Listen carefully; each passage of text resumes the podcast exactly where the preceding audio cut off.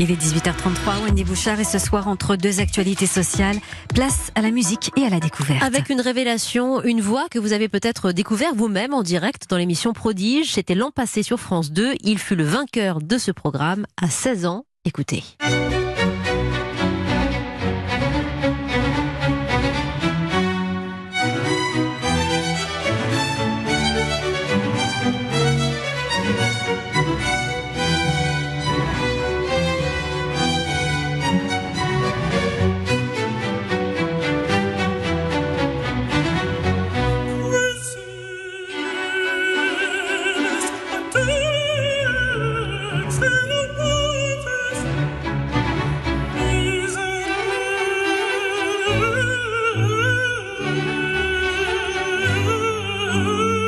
Cette voix, c'est la vôtre, Andreas. Bonsoir. Bonsoir. Andreas Pérez Ursulet, une voix de contre-ténor, mais aussi de baryton. On va entendre et comprendre la différence avec vous. Euh, la musique, vous baignez dedans depuis votre plus jeune âge. Euh, une révélation à l'âge de, de 4 ans, derrière le poste précisément. C'est exactement ça. Derrière le poste de radio, Oui. de la musique classique est passée. Et euh, alors que je jouais avec mes jouets, je me suis arrêté comme hypnotisé.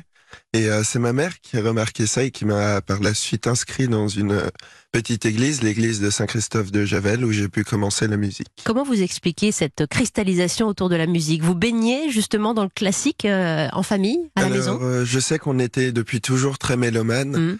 Et on écoutait beaucoup de styles, que ce soit de la soul, que ce soit du funk ou du disco. On écoutait aussi du jazz et de la musique classique, mais je crois que c'était la première fois que j'entendais peut-être euh, de la musique vocale et pas de la musique symphonique. Donc peut-être euh, que c'est cette différence Oui. qui m'a peut-être interpellé. Vous avez 17 ans aujourd'hui, vous êtes en terminale et terminale spécialisée justement dans cet apprentissage à la fois du chant, mais aussi de la danse. Vous êtes très grand, 1m90, et il faut apprendre aussi à apprivoiser ce corps pour que la voix sorte mieux et davantage. On est d'accord. Euh, le chant, c'est pas que du vocal, c'est aussi euh, toute une interprétation à fournir. Et pour ça, il faut savoir mettre euh, en espace son corps et comment bien s'adapter pour avoir des positions entre guillemets propices Bien sûr. à l'effort vocal. Et comment on apprivoise sa voix avec une tessiture qui laisse beaucoup de liberté. On va vous entendre le même air de Purcell, mais en voix de contre-ténor ou de baryton. Écoutez ce que ça donne, première version.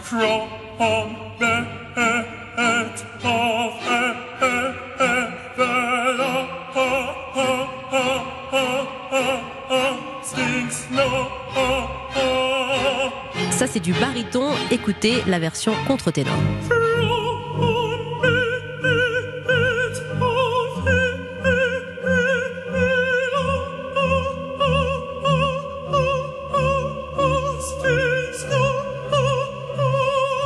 Et c'est donc la même personne qui chante, c'est vous, euh, Andreas. Comment on va chercher ces voix si différentes et dans laquelle êtes-vous le plus à l'aise aujourd'hui? Alors, on pourrait se dire que je suis plus à l'aise avec ma voix de baryton vu que j'aime muet, Mhm. mais au final pas forcément. Je suis peut-être plus à l'aise avec ma voix de contre-ténor, étant donné que c'est une voix qui m'a toujours poursuivi entre guillemets depuis que je suis jeune. Je chante dans cette tessiture Oui. et euh, quand j'ai mué, j'ai gardé cette tessiture, donc euh, j'ai continué à la travailler. Donc aujourd'hui, c'est là où je suis le plus à l'aise. Mais euh, rien n'indique forcément le choix que je vais faire plus tard. Parce qu'il euh, faudra faire un choix? parce qu'il faudra faire un choix. pour pas abîmer la voix? Pas spécialement pour pas abîmer la voix, mais je pense que au bout d'un moment, il faudra que je me fixe Mhm. entre guillemets sur et le répertoire que je veux aborder et aussi euh, la tessiture sur laquelle je veux vraiment me perfectionner parce que forcément diviser son temps de travail par deux, c'est oui. avancer euh, un tout petit peu plus lentement que ce que je pourrais.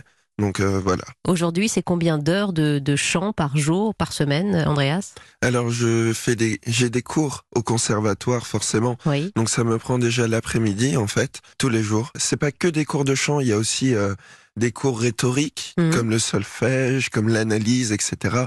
Mais euh, en soi, je fais déjà deux heures de chant dans dans mon conservatoire et après chez moi, je fais un travail complémentaire histoire de mettre un peu en pratique ce que j'ai compris en cours et afin de bien l'assimiler entre guillemets. Et voilà ce que ça donne dans cet euh, album que vous avez sorti il y a quelques semaines chez Warner Classics, Andreas Pérez Ursulet.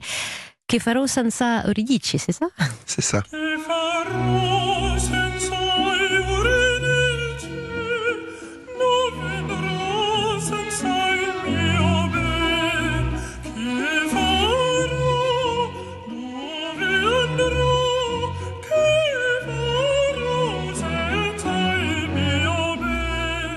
Voyez euh, sur scène, euh, dans un opéra, euh, en France ou, ou en Europe, Andrea, c'est ça votre rêve aujourd'hui? C'est ça le but vers lequel je veux tendre.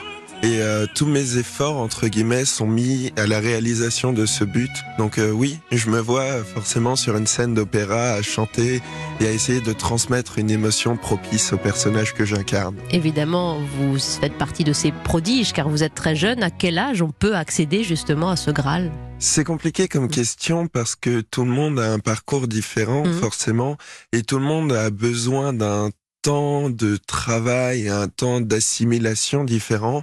Je sais qu'aujourd'hui, il y a un contre-ténor, Jakub Józef Orlinski, qui aujourd'hui a 29 ans Oui. et qui parcourt justement les scènes du monde.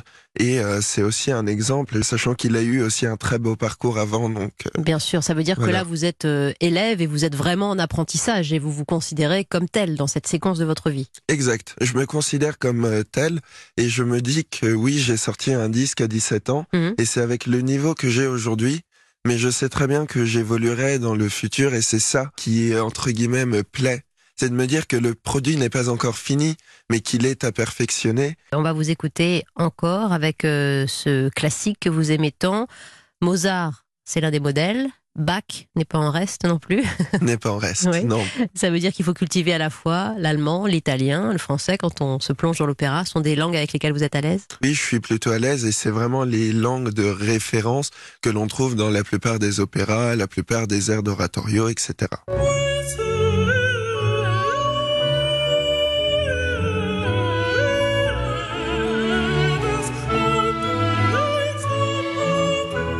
Si vous avez des frissons, c'est normal. Il s'appelle Andreas Pérez Ursulet. À 17 ans, vous nous livrez déjà euh, une voix euh, en or avec euh, aussi bien du Vivaldi que du Bach qu'on entend à l'instant dans ce nouvel album qui porte votre nom. On vous retrouvera les 26 décembre, notamment et les 2 janvier prochains pour le nouveau concours de prodiges en invité un peu vedette. Voilà, vous allez revenir un petit peu là où tout a commencé médiatiquement pour vous.